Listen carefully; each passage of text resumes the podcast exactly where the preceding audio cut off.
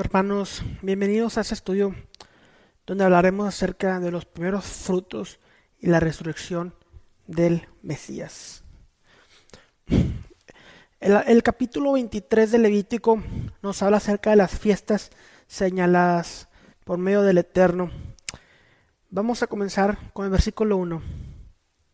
El Señor habló a Moisés, habla a los israelitas y diles, las fiestas señaladas del Señor que ustedes habrán de proclamar como santas convocaciones son estas.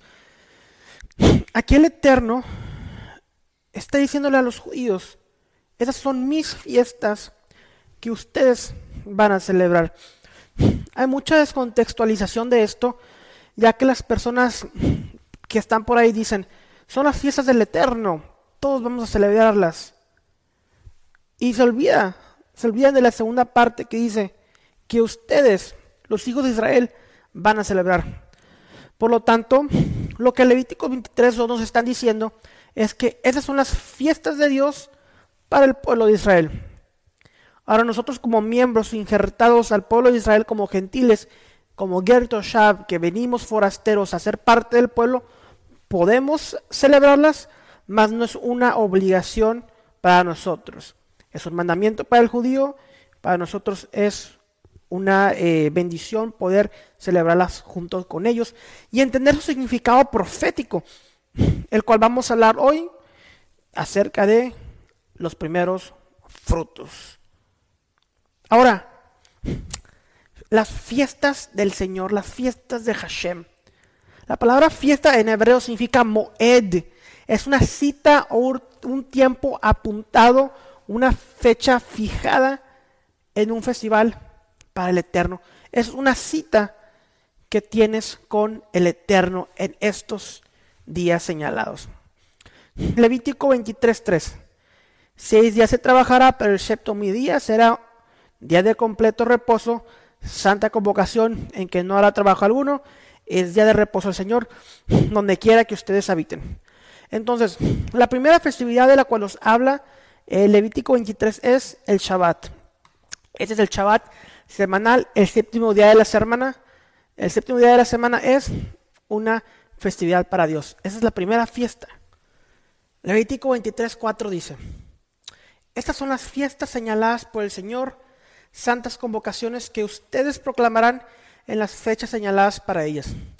El mes primero, el mes de Abib o Nisan, el día 14 del mes, al anochecer, es la Pascua del Señor. Sabemos, eh, basándonos en Génesis, que un día bíblico comienza de anochecer a anochecer. Em, continúa el versículo 6 y dice, el día 15 del mismo del mes es la fiesta de los panes y levadura para el Señor. Por siete días comerán pan y levadura. El primer día tendrán una santa convocación. No harán ningún trabajo servil y durante siete días presentarán al Señor una ofrenda encendida. El séptimo día es una santa convocación. No hará ningún trabajo servil. Ok, Levítico 23, al, eh, versículo 4 al versículo 8, estamos viendo dos festividades. La primera, la que se menciona en versículos 4 y versículo 5, eh, es la fiesta de Pesaj. De versículo 6 al versículo 8 es la fiesta de los panes y levadura, la cual también se le conoce como la fiesta de Pesaj.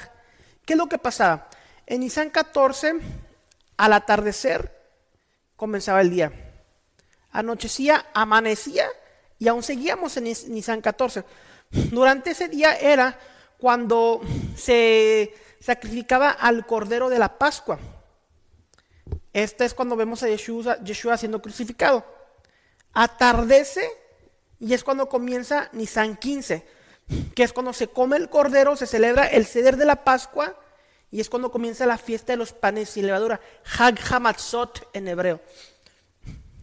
Por lo tanto, ya hemos visto la, primera fiesta anual de Pesaj, la segunda fiesta anual, la de Hag de los panes de levadura, la tercera fiesta anual que menciona Levítico 23 es la fiesta de Yom HaBikurim, el día de los primeros frutos.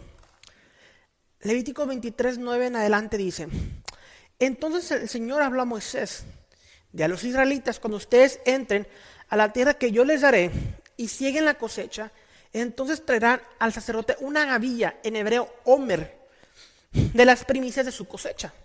El homer es una medida bíblica, eh, la cual es una décima parte de una efa. Esta era básicamente la cosecha de la cebada. Traían los primeros frutos de su cosecha al Eterno. Continuamos con el versículo 11. Y él me será la gavilla delante del Señor a fin de que ustedes sean aceptados. Y la siguiente, al día de reposo, el sacerdote la mesera. Entonces aquí específicamente en cuanto al día de reposo se refiere al siguiente día después eh, de Pesaj, ¿ok? Al día de reposo que vemos en Levíticos 23 en cuanto a Hag Hamatzot, a la fiesta de los panes sin levadura. Recordemos que ese primer día era un día de reposo. Y el Talmud Benajot 65b habla acerca de las razones por las cuales no pudiera ser el, el Shabbat o el día de reposo semanal. Levítico 12 continúa y dice, el mismo día en que sea mesida la gavilla, ofrecerá un cordero de un año sin efecto como holocausto al Señor. La ofrenda en hebreo mija será dos décimas de una efa, que son 4.4 litros, de flor de harina mezclada con aceite, ofrenda encendida para el Señor, con aroma agradable, con su libación, y un litro, un cuarto de in de vino. Entonces vemos aquí que esta ofrenda de minja es pan sin levadura. Vemos el pan sin levadura, vemos aceite y vemos vino en esta ofrenda junto con el cordero. Aquí algo simbólico muy poderoso. Levíticos 23, 14, continuamos. Hasta ese mismo día, hasta que ustedes hayan traído la ofrenda de su Dios, no comerán, comerán pan, ni grano tostado, ni espiga tierra. El estatuto perpetuo será para todas sus generaciones, donde quieran que habiten. Solamente podías comer de la ofrenda cuando la llevaras al sacerdote y el sacerdote la meciera, porque la está presentando ante Dios. La siguiente festividad, la cuarta festividad que encontramos en el libro de Levíticos, está en Levíticos 23 del 15 al 16. Contarán desde el día que sigue al día de reposo, desde el día en que trajeron la gavilla de la ofrenda mecida, contarán siete semanas completas Contarán 50 días hasta el día siguiente, el séptimo día de reposo. Entonces ofrecerán eh, una ofrenda de espiga tierna al Señor. La festividad de la que está hablando aquí, Levíticos 23, 15 al 16, es de la festividad de Shavuot, que en hebreo eh, Shavuot significa semanas. A esta festividad también se le conoce por su nombre griego, que se llama Pentecostés. Así como vemos en el Hecho capítulo 2, eh, aquí el Levítico se está haciendo referencia a esta festividad de Pentecostés, una festividad judía donde se conmemora la entrega de la Torah al pueblo de Israel. Pero eh, cuando llegue el día de Pentecostés, eh, de Shavuot, tendremos un estudio bíblico específicamente relacionado con Shavuot, con Pentecostés, la entrega de la ley y la entrega del Espíritu. Solamente que aquí ya estamos viendo las festividades anuales de la primavera.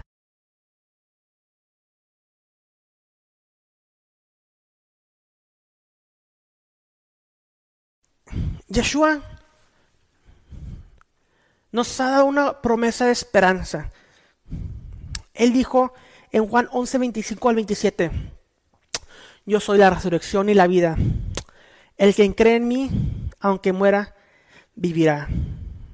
Y todo el que vive y cree en mí, no morirá jamás. ¿Crees esto?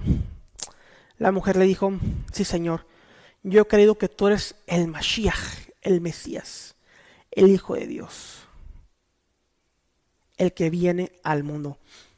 Entonces, hay una promesa, hermanos, que tenemos en el Mesías, de que así como Él se levantó de los muertos, nosotros también seremos levantados de los muertos en tiempos postreros. Esa es nuestra esperanza, esa es nuestra fe. Primera de Corintios 15, 20 dice, pero ahora Cristo, Yeshua, el Mesías, ha resucitado de entre los muertos, primicias de los que durmieron, la primicia de los muertos. ¿Ok? Entonces vemos aquí que Pablo está relacionando la resurrección del Mesías con las primicias. Pablo siendo un gran rabino, un gran erudito, ¿En qué estaría pensando al usar esta palabra? Las primicias. Cuando el Eterno creó a Adán, lo, coronó como rey con autoridad sobre la tierra, sobre la creación. Cuando Adán pecó con la serpiente, fue desterrado del Edén y esa autoridad se le pasó a la serpiente antigua. En Lucas 4:6 leemos, todo este dominio y su gloria te daré, le dijo el diablo, pues a mí me ha sido entregado y a quien yo quiero se lo doy. Claramente está diciendo aquí que la tierra le pertenece, ya que Adán, el primer hombre, cayó ante el pecado y le entregó esa autoridad y ese dominio al enemigo.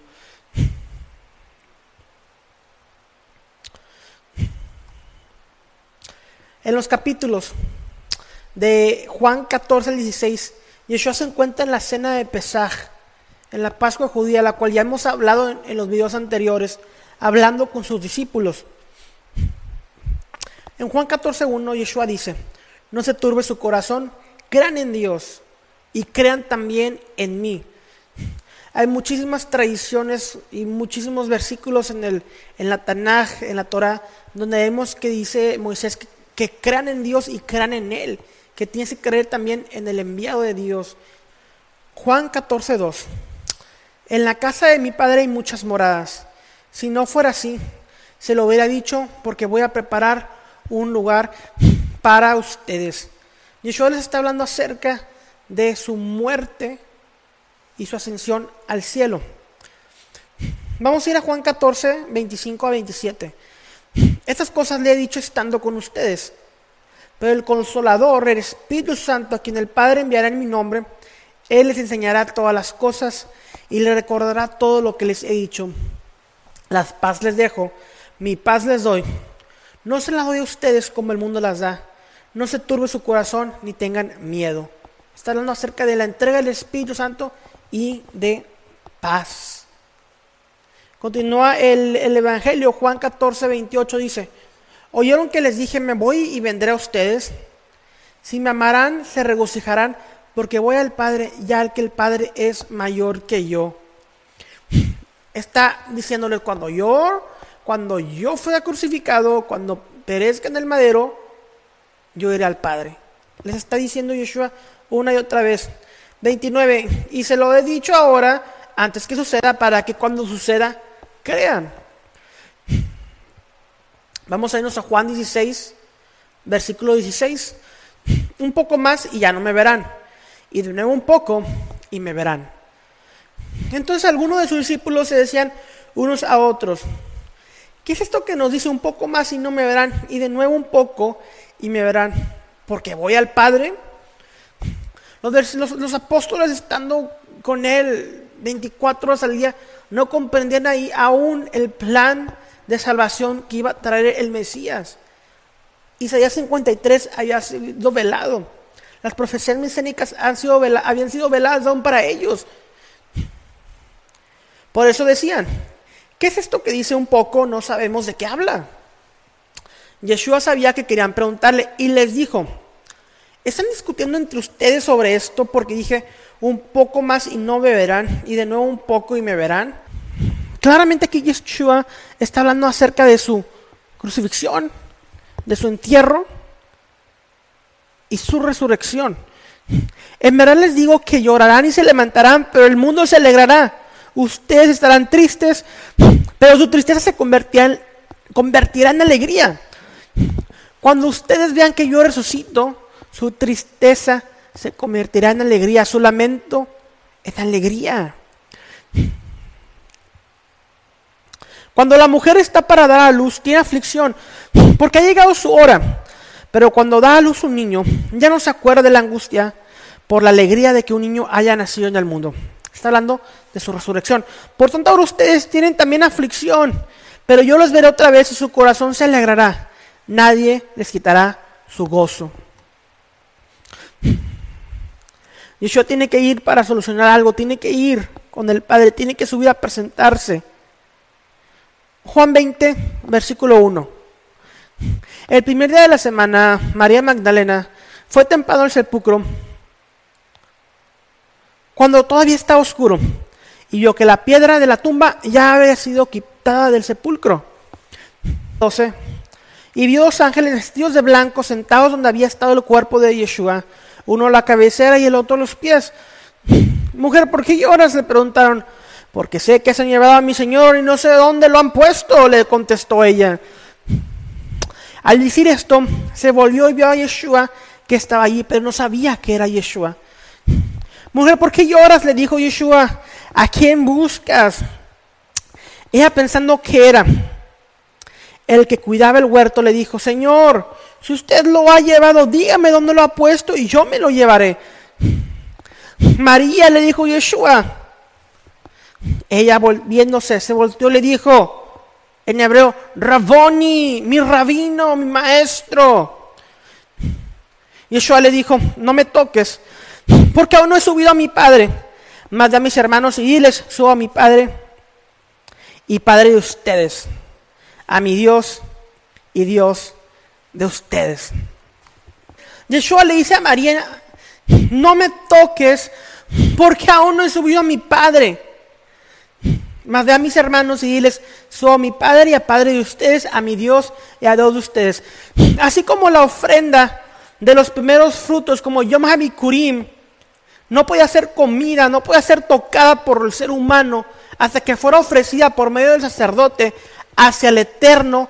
Yeshua, como esas primicias, no podía ser tocado hasta que ascendiera al Padre. Y es lo que vemos aquí en la escritura. Eso es lo que está sucediendo.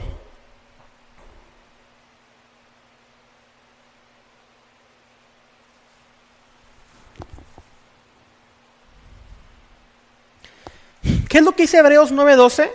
Entró al lugar santísimo una vez para siempre, no por medio de la sangre de machos cabríos y de becerro, sino por medio de su propia sangre obteniendo redención eterna.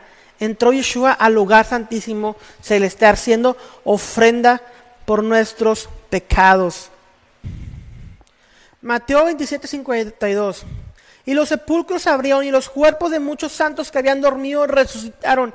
Y salieron de los sepulcros después de la resurrección de Yeshua, entraron a la santa ciudad y se aparecieron a muchos. Yeshua, siendo los primeros frutos de la resurrección, resucitó a los santos de la antigüedad. Imagínense Abraham, Isaac, Jacob, Noé, todos los santos en resurrección como primeros frutos de esta promesa que tenemos en Él. Yeshua es crucificado, muere en la cruz, es enterrado, resucita el tercer día. María lo ve resucitado. Le dice, no me toques porque soy los primeros frutos, yo y esos que han resucitado. Pero sabes qué, subirá mi Padre y ya tu Padre. Daniel 7, seguí mirando hasta que se le estableció un trono y el anciano de se sentó. A ti, yo mismo. Su vestidura era blanca como la nieve y cabello de su cabeza como lana pura. Su tromo de llamas de fuego y sus ruedas fuego abrasador. Daniel 7, 13 al 14. Seguí mirando las visiones nocturnas. En las nubes del cielo venía uno como hijo de hombre, que se le dio al anciano de días, se dirigió al anciano de días y fue presentado ante él. Y le fue dado dominio, gloria, reino, para que todos pueblos, naciones y lenguas le sirvan. Su dominio es un dominio eterno que nunca pasará. Y su reino, uno que nunca será destruido. Mateo 28, 18, después de la resurrección, dice, acercándose Yeshua, dijo, toda autoridad me ha sido dada en el cielo y en la tierra. Yeshua ascendió al cielo y se le dio toda autoridad. Pero ¿por qué María, Miriam, le llama jardinero. ¿Por qué lo confunde con un jardinero?